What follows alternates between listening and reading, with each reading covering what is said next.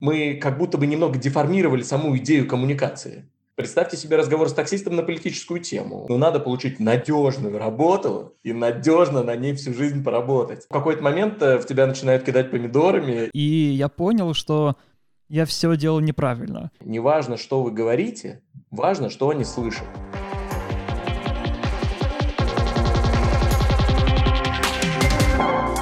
Всем привет, с вами подкаст «Твой выход». Здесь мы знакомимся с людьми, которые стали экспертами в своей сфере, и мы узнаем у них, как готовиться к публичным выступлениям, развивать личный бренд, управлять своим голосом и перестать бояться сцены и большой аудитории. С вами Игорь Мостовщиков и Антон Новиков. Мы проект-менеджеры в HR. А, и просто любопытные люди, которые хотим узнать что-то новое для себя. Сегодня у нас в гостях очень необычный для нашего подкаста гость. Он не находится в контуре компании Ростелеком, и это очень хорошо, потому что обладает свежим экспертным взглядом на проблемы. Мы будем обсуждать очень интересную, как мне кажется, тему, которую мы придумали с Игорем вместе не так давно. Она, наверное, не такая популярная и не такая очевидная, как тема нашего предыдущего подкаста про синдром самозванца. Но сегодня мы хотим поговорить про, скажем так, разные грани экспертов, э, как э, сделать так, чтобы твои внешние публичные выступления шли на пользу не только тебе, как э, человек, который строит личный бренд, но и шли на пользу тебе, как человек, который строит карьеру в компании, и вообще как участие в разного рода мероприятиях и активностях влияет на то, как ты себя видишь и как ты себя позиционируешь в компании, как оно дает тебе возможность открывать что-то новое в плане своей функции, должности и чего-либо прочего. А у нас в гостях сегодня Давид Бакучава, сооснователь агентства BeSmart, профессиональный спикер и тренер, и даже преподаватель. Да, Давид, все правильно я сказал? Да, привет, ребята. Давид, рада тебя видеть. Э, в каждом выпуске мы просим наших гостей немножко рассказать про себя. У тебя будет только одна минута. Ты можешь рассказать любые факты из жизни, своей карьеры. Может быть, э, ты расскажешь какую-нибудь подборку, как говорят э, все крутые интерьеры, топ-5 или топ-3 твоих каких-то фактов о своей жизни. Э, главное, успей это сделать за одну минуту. Я поставлю будильник, который прозвенит. Э, можешь начинать, как только будешь готов.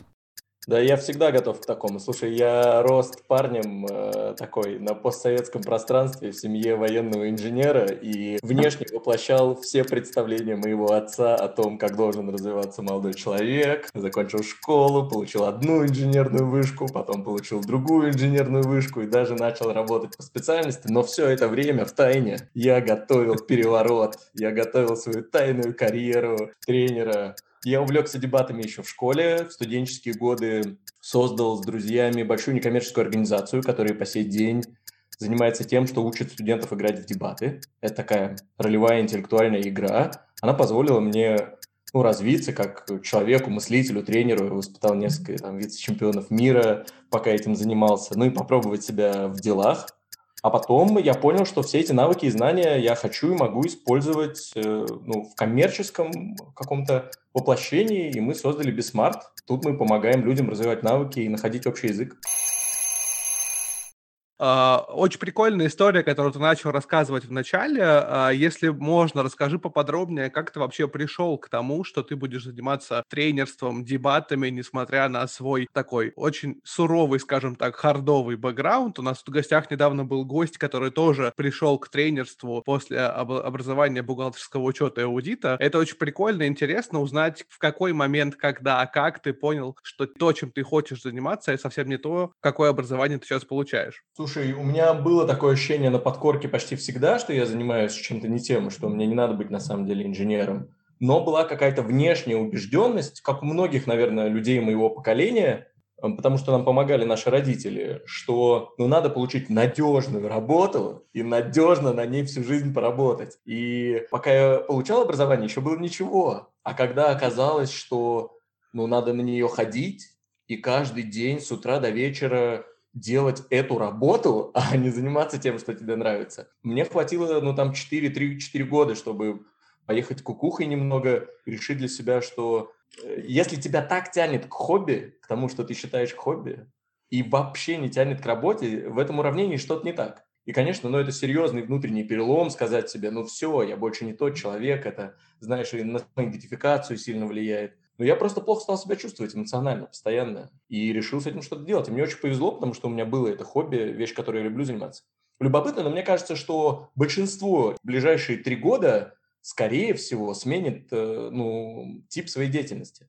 То есть понять, что кризис 25 – это еще ну, молодой человек, там самоопределяется, и вот он решает что-то попробовать. Но он не проходит. Есть исследования, которые показывают, что современный специалист, ну, раз в пяток лет, скорее всего, будет менять сферу своей деятельности. Не просто работу, не переходить из компании в компанию, наоборот, может, он будет оставаться в контуре, но заниматься чем-то другим, соседним или вообще кардинально другим.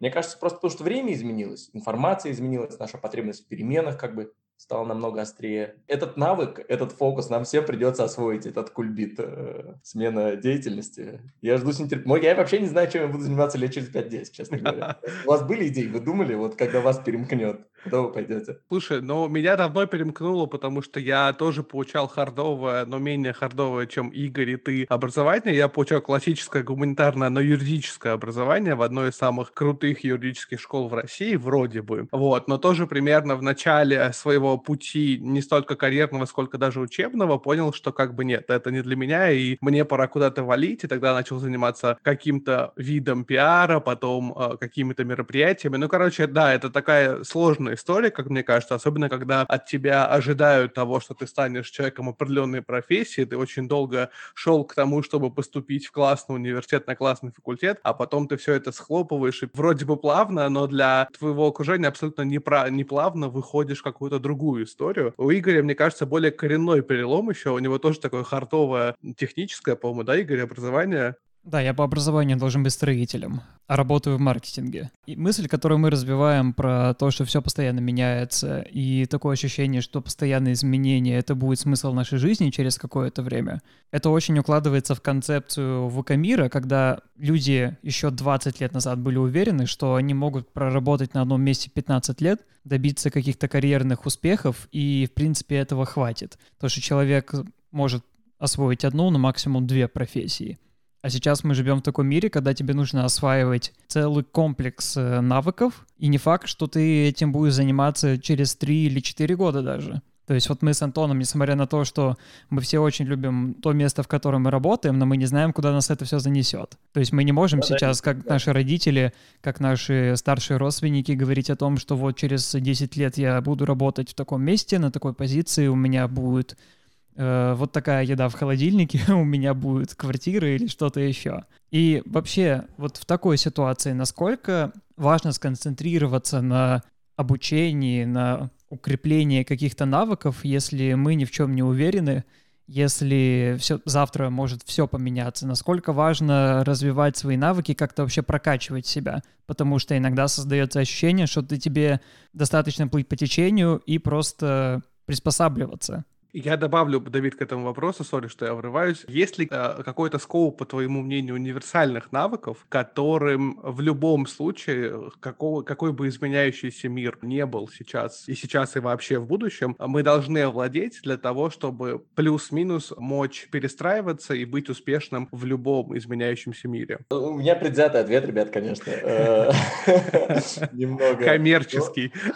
Ну, я просто согласен с идеей Вука мира. Я вот думаю, думаю, э, часто, ну, потому что она сама по себе как бы не новая и такая понятная, ее все равно переваривать и переваривать, насколько он переменчивый, неопределенный, комплексный и все такое. И вот во всем этом море неопределенностей фактическая штука, на которую ты можешь рассчитывать более-менее всегда, это ты сам. Причем интересно, что это работает вот как для одного человека, так и для коллектива. Недавно друг, товарищ э, и сотрудник сказал, ребята, мы строим э, не компанию, мы строим команду людей. Мир будет меняться, а эта команда вместе, если мы ее построим правильно, сможет решать любые задачи. И я вообще, честно говоря, эта мысль меня перемкнула, и я пересмотрел во многом смысл своей предпринимательской деятельности. То же касается и человека. Мир может измениться, завтра свернется несколько миллионов рабочих мест, потому что появится программа, которая это решает уйдут продукты, целые рынки, индустрии схлопнутся, откроются новые, все изменится гарантированно. Я не знаю, корона – это один из лучших примеров,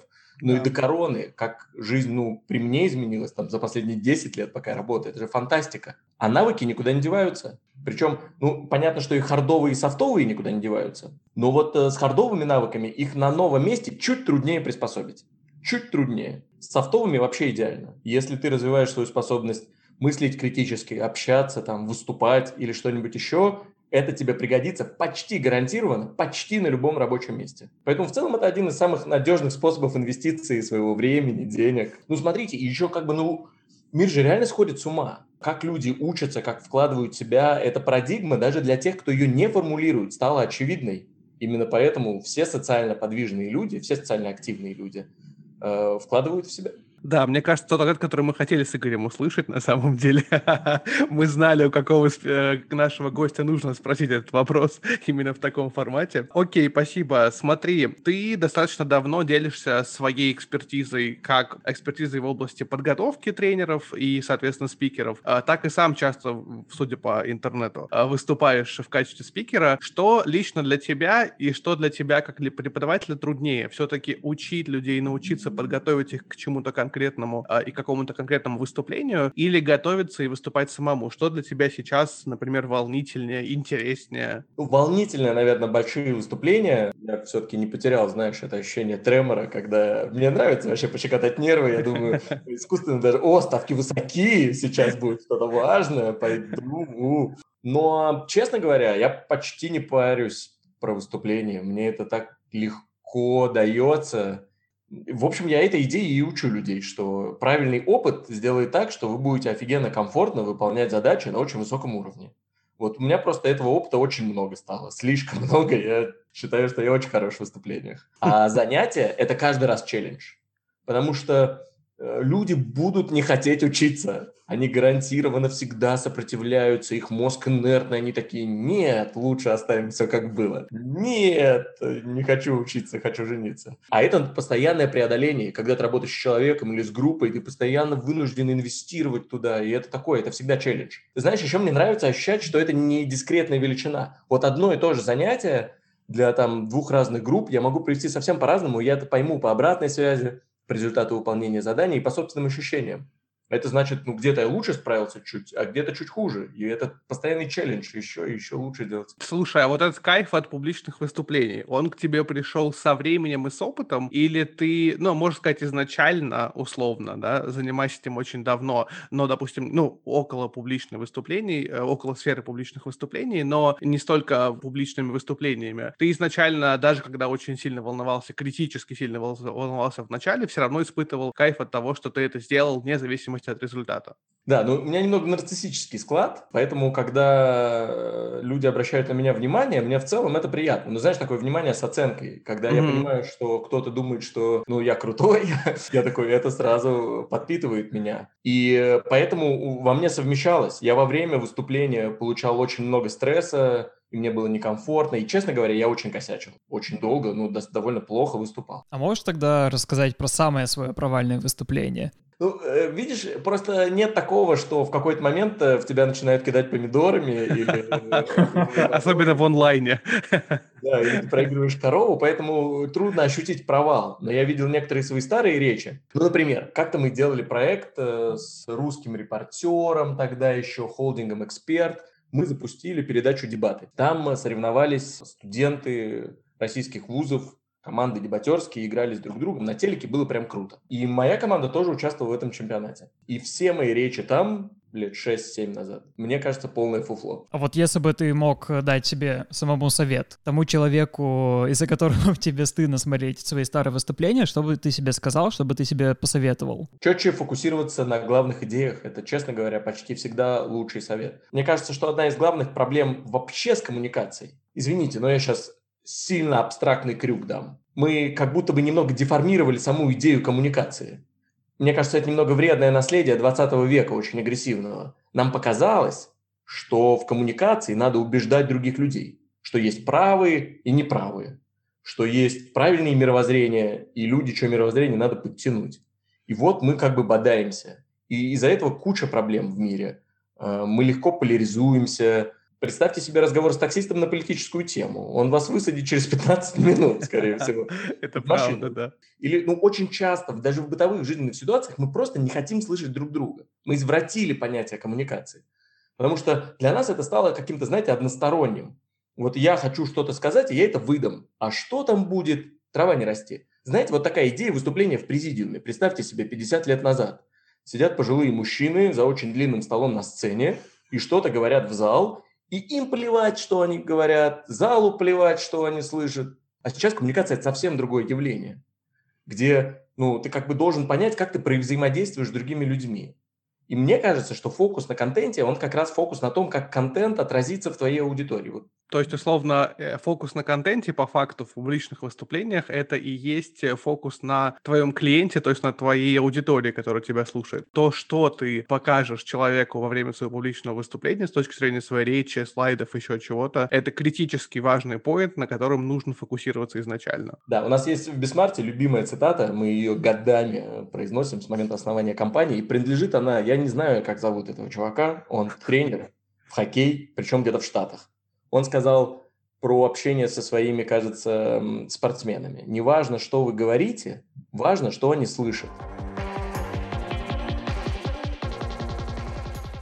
Так получилось, что буквально вчера я готовил одного из наших э, сотрудников к выступлению на конференции, и я понял, что я все делал неправильно. Опять же, это были тезисы, это были речи, которые произносил не я, а другой человек на руководящей должности, и почему-то у меня осталась вот эта позиция, что э, если ты эксперт, то тебя должны слушать в 100% случаях, нету никаких оправданий, нету никаких причин, чтобы тебя не слушали. Опять же, эта позиция про президиум — это супер э, крутая ассоциация.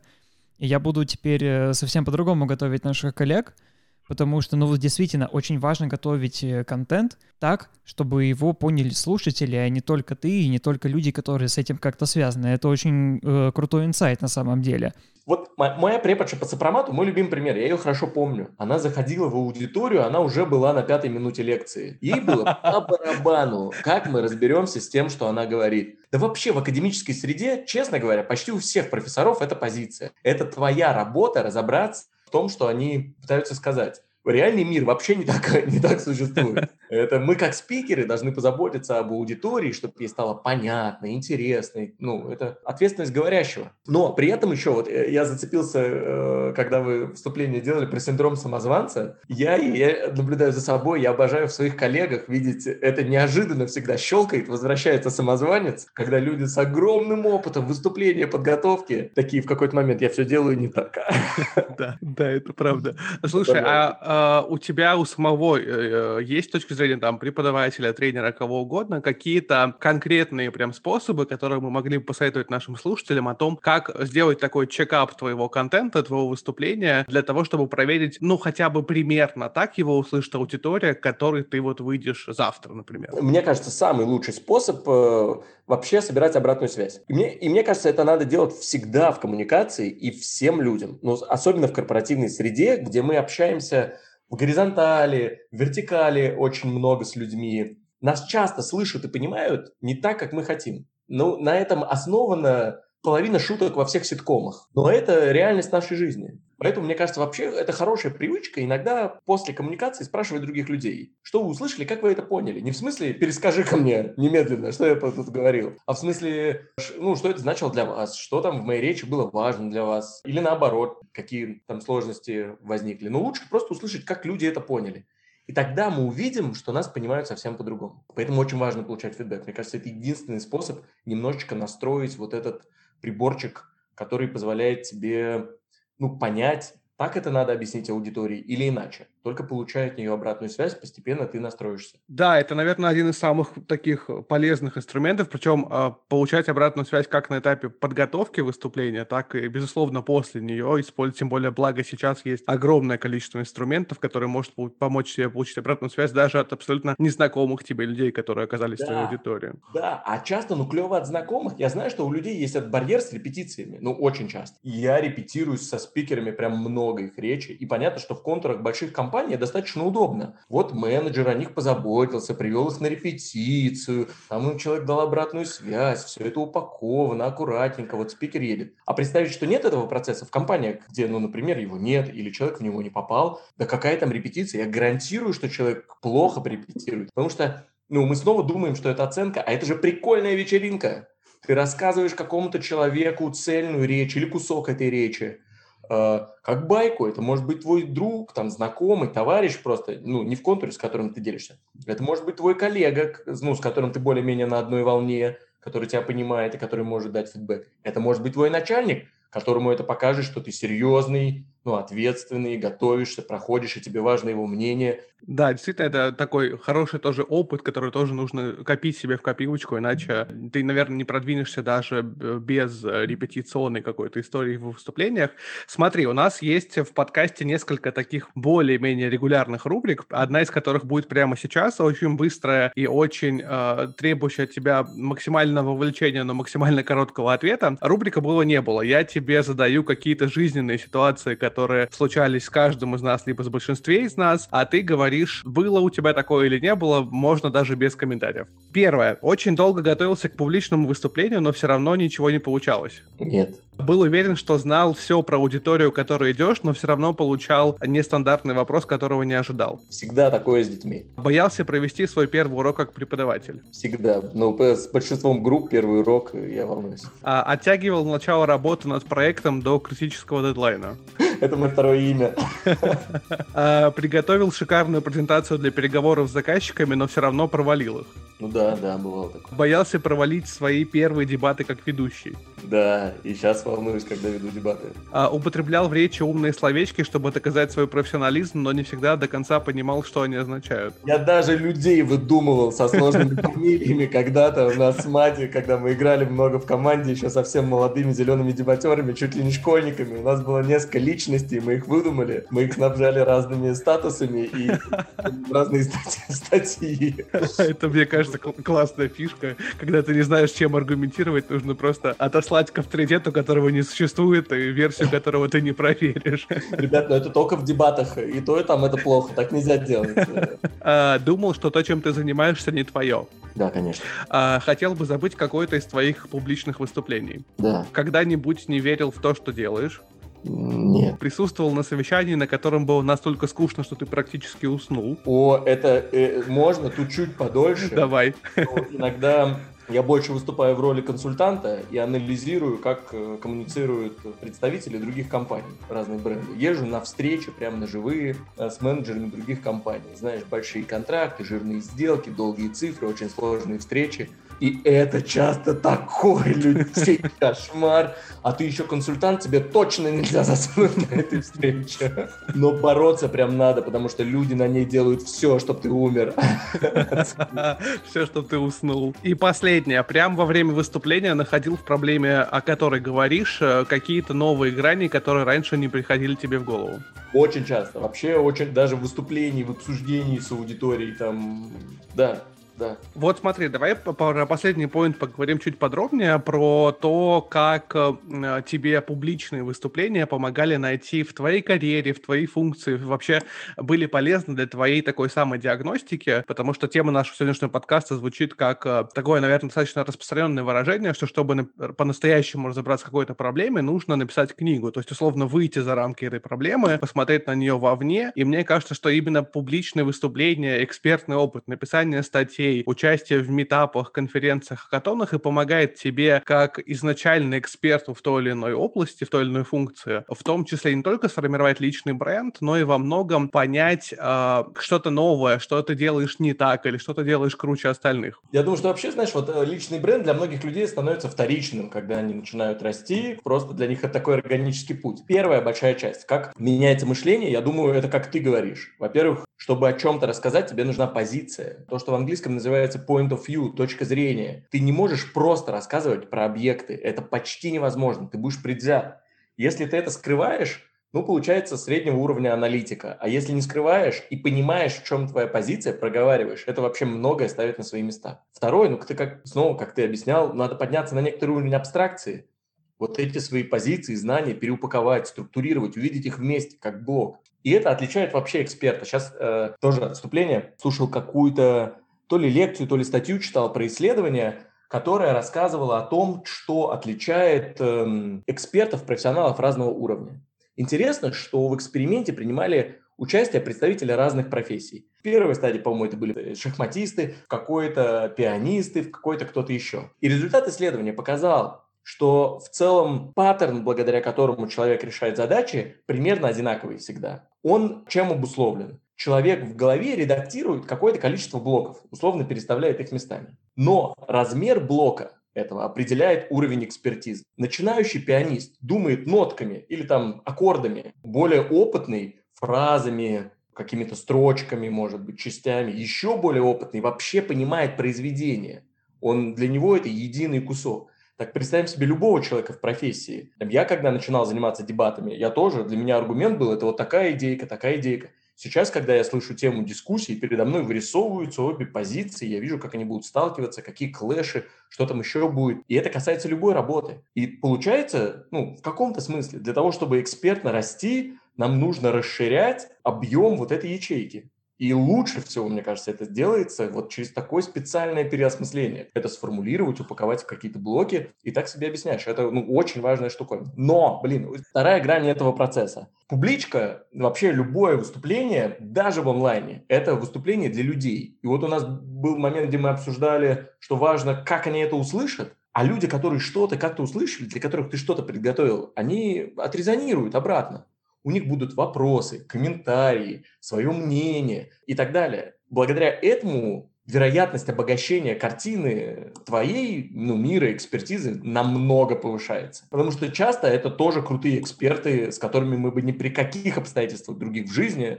на профессиональные темы так не поговорили. Часто это люди, для которых важно то, что мы говорим, поэтому они пришли нас послушать. Часто эти люди носители смежного опыта, вот в соседней области, например, и они там видят по-другому процессы, о которых мы говорим.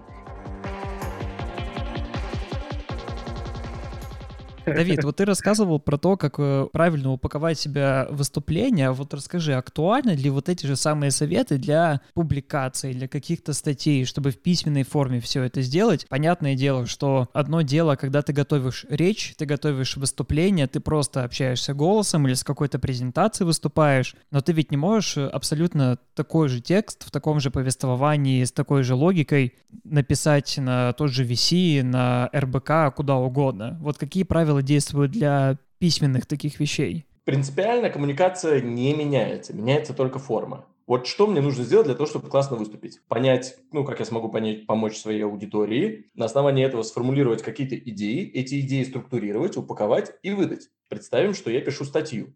Вот мы в коллективе в Бисмарте много пишем статей с партнерами на разные ресурсы, там, и это всегда разные статьи, понимаешь? Если статья выйдет на VC, ее прочитают одни люди, и для них будут важны одни смыслы. Если эта статья выйдет у меня в инсте, ладно, вряд ли в ней будет больше 7 слов тогда, давайте другой пример, на Фейсбуке, на нашем корпоративном, у нее, у этой статьи будет другой читатель, и для него мы будем другие идеи подбирать. То есть анализ аудитории и подборка сообщений, этот навык остается. Э, может быть, немного по-другому работает, потому что здесь мы выбираем каналы и ну, просто больше диджитал-маркетинга. Вторая часть с упаковкой. Но я согласен, что речь структурирована не совсем так, как текст. Но если ты умеешь э, пирамидальную структуру хорошо или линейную структуру, то ты по ней сможешь и письмо написать очень понятное, доходчивое, и статью, и речь рассказать.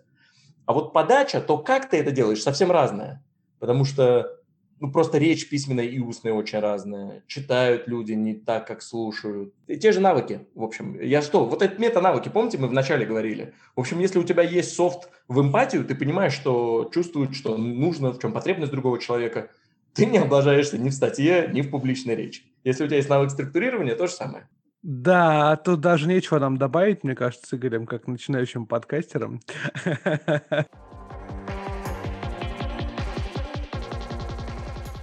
Давид, вот, может быть, сейчас задам э, глупый вопрос, но вот э, нам с Антоном интересно. Вот как человеку, который работает внутри компании, стать крутым спикером для внешней аудитории? Вот что, как вообще начать с этого? Вот как э, ты говорил про систему координат, и вот какой она должна быть выглядеть у человека, который никогда этим вообще не занимался, не выступал, не писал никаких статей, ничего такого не делал в плане личного бренда, вот с чему ему начать? Ну, мне кажется, несколько элементов, это правда непростой вопрос, потому что, мне кажется, ключевое слово «среда». Человек не станет выступать, развиваться, расти, если вот нет нескольких компонентов очень важных в среде. Ну, во-первых, это культура определенная. Как люди воспринимают друг друга, выступления коллег, начальников. Вообще, насколько принято делать честную коммуникацию. В компании, где коммуникация – это инструмент лжи, политических игр, где двойные стандарты, ну, никогда не сработает нормальная культура публичного выступления. Она приведет к тому, что люди публично будут врать. А если культура развивается в компании, диалоговая, ценности знания, опыта, первая часть культура, вторая часть возможности. Но мне кажется, что вот как рэп стал супердоступным, знаете, популярным, или блогинг, э, или фотография, вот так и во многом с публичной речью. Записать стойку, где ты что-то рассказываешь, выступить где-то на онлайн-метапе, или ну, вот в подкасте у кого-нибудь выступить. Возможностей стало намного больше, барьер намного меньше, и люди все больше выступают. Очень важно подобрать правильные возможности, самые легкие для выхода, где барьер у спикера будет меньше всего. Ну, например, какие-то внутренние конференции, как мы с вами сейчас делаем, или, или как какая-то серия метапов, или ну, другие разновидности внутренней коммуникации, где будет меньше страха, стресса, барьеров и всего такого. А потом более сложные возможности с внешним выходом и все такое. Третье, конечно, вот блок с обучением, инструментами, навыками, чтобы у человека, у которого барьер в том, что я не знаю как, ну, очень важно, чтобы человек его мог очень быстро закрыть. Обратиться к тренеру, к базе знаний удобной, к боту, там, к всему чему угодно – чтобы не застрять. Потому что вот такие прокрастинаторы, как мы с вами, представьте, что мы хотим очень выступить, и нам даже дают возможность, проходит месяц, и мы такие, а и фиг с ним. Именно.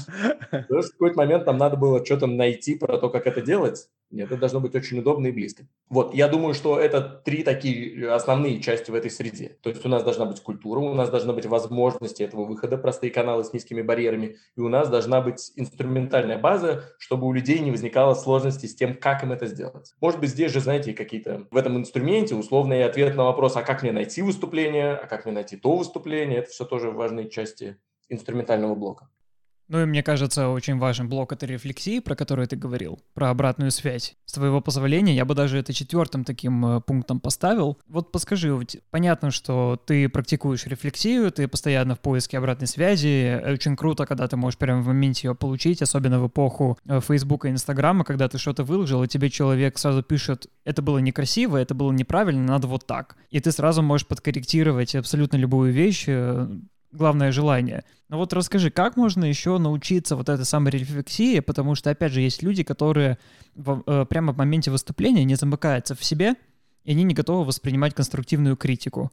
То же самое, вот э, есть очень крутая книжка от основателей Netflix «Никаких правил», и там как раз основа всей корпоративной культуры — это прозрачность и обратная связь. И если там человек плохо реагирует на критические замечания, он потом будет слушать еще там на протяжении нескольких недель это от своих коллег. То есть у них там рефлексия, все на этом построено. Вот скажи, как выработать э, критическое мышление, как э, выработать терпение к обратной связи, конструктивной, разумеется. Я э, согласен с идеей, что обратная связь – это часть культуры. И это для меня просто скорее в этом блоке можно вынести в отдельный, но это там очень плотно. И в России, и вообще на территории СНГ, мне кажется, во многом, немножечко снова искажение представления об обратной связи. Я слушал, как ты про нее размышляешь, и у тебя были критика, конструктивная критика, такие слова. Может быть, хорошая обратная связь вообще не содержит критики. И я стараюсь такую обратную связь давать все больше. Потому что, ну что значит критика обычно? Как мы понимаем, что это критика? Когда человек говорит, это отстой, это не так, это плохо. Эксперты в России почти всегда с кислыми лицами, такие преимущественно дядьки, это не сексизм, это, это кислые дядьки, которые говорят тебе, почему ты не прав. Я ненавижу такую обратную связь. Я ее не слушаю просто. Я сразу выключаю такой, все, до свидания, это меня будет только огорчать. Что значит ты не прав? Иди лесом, я прав. Мне кажется, что обратная связь по-хорошему отвечает для человека на вопрос, как он может сделать лучше. Чтобы ответить на этот вопрос, не надо объяснять, что было сделано плохо. Вообще, это, мне кажется, комплексно три вопроса, идеальная обратная связь. Что было сделано хорошо для закрепления? Не идея бутерброда, типа мы подсластим. Нет, для того, чтобы закрепить важные вещи, отделить их конструктивно. Вот это было прям круто. Запомни, закрепи, офигенно зашло, дало такой результат. Следующие два вопроса. Что можно изменить? Можно и не менять, может быть, а можно изменить. И что это даст? Блин, Игорь, офигенный был вопрос. Мне очень понравилось, что в нем были примеры, отсылки. Это позволило мне сформировать картину, в которой я могу отвечать на него. Чтобы можно было изменить, может быть, добавить вариативности, чтобы ты показал какие-то альтернативные позиции. Тогда я бы в своем ответе мог бы ну, их сравнить, например, или высказаться по нескольким. И мой ответ тогда, может быть, стал бы чуть глубже. Вот. Я ни, ни разу тебя не критиковал в этой обратной связи. И мне кажется, что это тоже такое искаженное наше представление, которое можно и нужно менять со временем. Когда врач совершает ошибку, или электрик в технике безопасности, его руководитель должен сказать ему «плохо, ну, ничего. ошибка». Да, я понимаю, что в части ситуаций э, это прям обязательное условие. Если это не вопрос безопасности людей, скорее всего, ну, многие вещи вариативны, и можно быть мягче в комментариях. Сделать культурой получения этой обратной связи в любой компании, мне кажется, важная задача. Я фанат сериала «Офис», и сейчас делаю учебную презентацию, где гифки только из сериала «Офис». Такой у меня собственный педагогический вызов. Сторитейлинг. Ну, я когда пересматриваю этот сериал, я это делаю раз в год.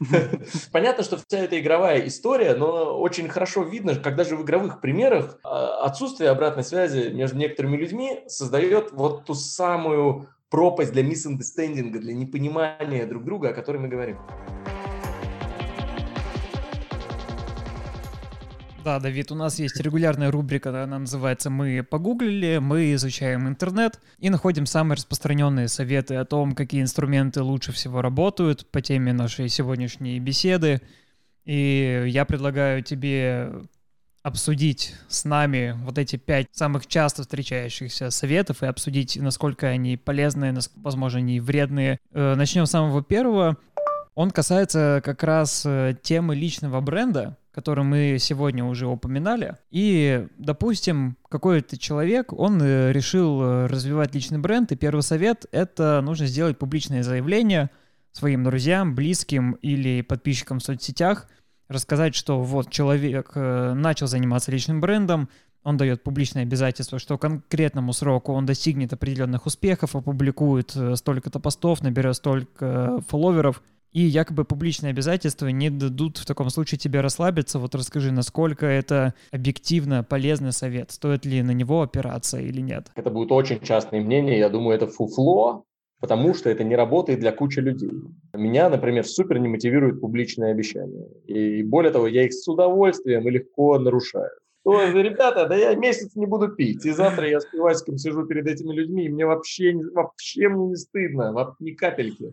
Ну тут я с тобой соглашусь, учитывая, что наша жизнь, она еще больше ускоряется, и мы все больше контента потребляем, мы забываем имя человека незнакомого уже через 30 секунд, как с ним познакомились, да, и наверняка про обязательства это та вещь, которая могла быть интересна еще лет 10 назад, но не теперь. Уже появился Клабхаус, где ты не можешь записать встречи и попробуй какие-нибудь инсайты оттуда вынести и не забыть о них через 5 минут уже. Окей, переходим к следующему вредному или не очень совету. Э, если вы хотите начать писать статьи или книгу, начните несмотря ни на что, пишите первое, что придет в голову, ничего не нужно структурировать, а можете начать писать с середины, с конца и перескакивать с мысли на мысль. Да, согласен. Мне, кажется, вообще не важно, с какой стороны разматывать клубок, ни когда мы готовим речь, ни когда мы пишем статью, неважно, не подтянуть за любую ниточку, за которую легче тянется, писать речи с середины, с конца, с какой-то конкретной идеей, с метафорой, со слайда там придуманного, с примера, с кейса, неважно. Мне не очень нравится личный бренд, я плохо понимаю, что внутри понятия э, имеется в виду, но вот если ты хочешь как бы развивать навыки, менять э, свой статус там и все такое, начинать записывать мелкие историки, где ты по чуть-чуть что-то начинаешь анализировать, посты с краю где-то какие-то добавлять, и это очень хорошая идея. Начинать разминаться, тренироваться в мелочах классно. А потому что, ну, а как иначе проверить, нравится тебе или нет? По чуть-чуть этот опыт получать, да. Да, это такой некий тест-драйв того, что ты хочешь, чем ты хочешь, например, потом заняться. Более, мне кажется, мелкие задачи проще выполнять, чем большие, меньше фрустрации, меньше барьер. Переходим к следующему совету, он тоже касается письма. Э, сначала пишите, отдавшись полностью порыву, и погрузитесь в состояние потока, и только через некоторое время возвращайтесь к написанному и редактируйте. Насколько это полезный совет, Давид? Ну, не могу сказать, я не пишу, потому что... Ну, хорошо. Вот если мы берем, допустим, э, тезисы или структуру публичного выступления, какой-нибудь речи, как лучше готовиться? Просто писать любые тезисы, любые какие-то факты и потом уже отрезать их? Или с самого начала, э, как с любой презентацией, сразу же задумываться, как это будет выглядеть, куда это встанет, как это лучше оформить, э, какие детали лучше убрать, а какие оставить? Вот э, что ты больше выбираешь, когда готовишься сам? Когда начинаешь готовиться, понятно, думаешь о цели, там, про аудиторию, про идеи, и важный совет э, за презентацию садиться условно в последний момент. Не прям перед тем, как надо ее сдать, а когда все остальное готово, когда ты понимаешь свою структуру. И даже когда я так делаю, у меня все равно возникает момент, я не знаю, когда надо перестать работать над презентацией. Никогда. Она никогда не совершенна. Я всегда могу что-нибудь еще придумать.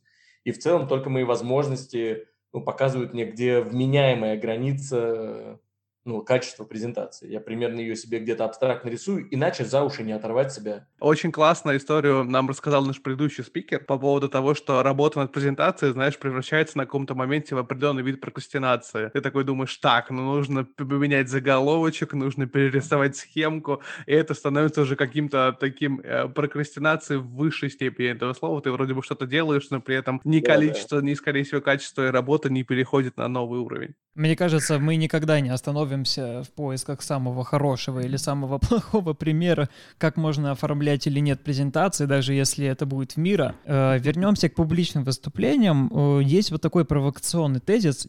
Чем реже вы практикуете выступать перед публикой, тем легче вам это делать. Согласен ли ты с этим? Нет, полностью не согласен. Какая-то ерунда. Чем чаще, тем проще, конечно. Но если ты испытываешь постоянный стресс от этого, но представь, что ты э, сидишь в отделе на холодных звонках. Скорее всего, первый холодный звонок вызовет в тебе очень много стресса. Да. Второй вызовет чуть поменьше. Третий вызовет еще меньше. В целом, к концу третьего дня, если ты работаешь подряд и звонишь подряд, ты сократишь уровень стресса до приемлемого в большинстве обстоятельств, если у тебя нет какого-то сложного сопротивления с этим связанного. Представь теперь то же самое, но ты совершаешь холодный звонок раз в неделю. Э, насколько быстро упадет уровень стресса? Упадет ли он к третьей неделе, так же, как к третьему дню в первом примере? Ну, очень сомневаюсь. Э, наоборот, мне кажется, уровень стресса каждый раз будет возвращаться. Вот мы про самозванцев говорили немного. Один из факторов, благодаря которому я наблюдаю возвращение синдрома самозванца у своих коллег, это перерыв. Например, ну, большой отпуск месячный, вот с него вернется человек, и он ну, не так уверенно себя чувствует, потому что был большой перерыв, у него уровень стресса выше, опыт кажется менее знакомым, менее доступным. Хорошо, последний наш совет на сегодня. Работа над личным брендом поможет посмотреть на какую-то проблему или свой карьерный путь с другой стороны. Мы уже обсудили эту проблему, но давай все-таки сделаем такой самый главный вывод по поводу того, как э, работа над своими выступлениями, над своим каким-то опытом, как это может помочь себе в карьере добиваться успехов. Ну, давай саммари попробуем сделать. Я вижу в целом три причины, по которым это произойдет. Личная причина связана с тем, что ты развиваешь навыки, мета-навыки, до которых иначе трудно докопаться. Способность анализировать, способность к эмпатии, способность структурировать и так далее. И сами по себе наличие этих навыков помогает тебе расти и переосмыслять свой опыт и контент. Вторая, профессиональная. Когда ты э, готовишь выступление на свою профессиональную тему, ты подтягиваешь свежие исследования, лучше анализируешь примеры, э, ищешь мнения других экспертов. Ты на самом деле лучше и глубже вникаешь в область для того, чтобы это сделать. Ну и третья причина – это карьерная.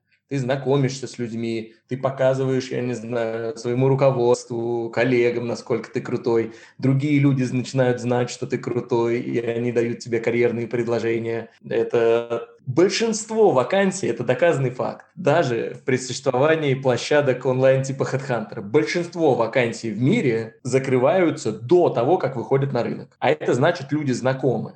Не обязательно, как мы привыкли думать, это сводничество в России. В Штатах то же самое. Просто это ну, жесткое профессиональное комьюнити, построенное на нетворкинге. Люди просто знают друг друга. Им не надо давать объяснения, объявления или платить агентству или что-то еще такое. А про нас в России мы друг друга плохо знаем.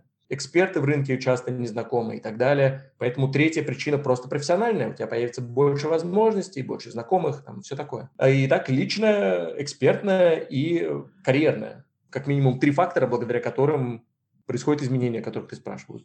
Давид, мне кажется, лучше, чем завершить на этой ноте наш подкаст и сегодняшний выпуск мы не сможем, поэтому спасибо тебе большое. У меня стойкое ощущение, что мы не договорили и не подняли еще кучу проблем, но, возможно, мы это, может быть, когда-то исправим. Но ну, это классное ощущение. Это подкаст «Твой выход», где мы развиваем полезные навыки для карьеры. Сегодня своей экспертизой с нами делился Давид Бакучава, сооснователь студии BeSmart, тренер и эксперт в области публичных выступлений. Спасибо, что слушаете нас и остаетесь на связи.